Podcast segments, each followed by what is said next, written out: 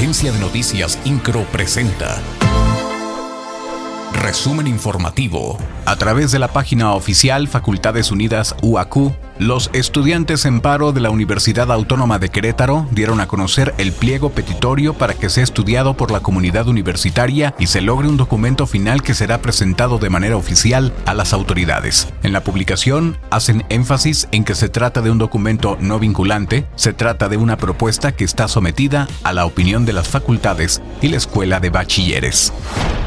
Con motivo de las fiestas del Día de Muertos, este año se instalará una Catrina monumental en el municipio de San Juan del Río. El alcalde de aquella demarcación, Roberto Cabrera, dio a conocer que este atractivo se instalará en la Plaza Independencia. El 31 de mayo y 1 de junio de 2023 se llevará a cabo en Querétaro la Expo de la Industria Automotriz, en donde se espera una afluencia de más de 8.000 personas. Este evento automotriz se llevará a cabo en el Centro de Congresos.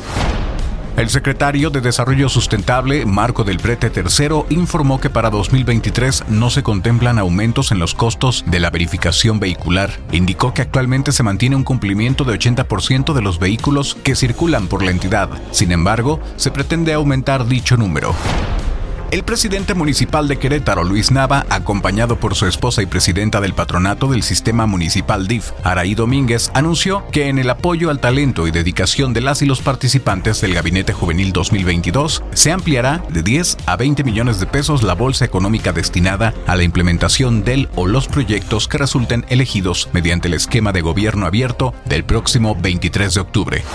INCRO, Agencia de Noticias.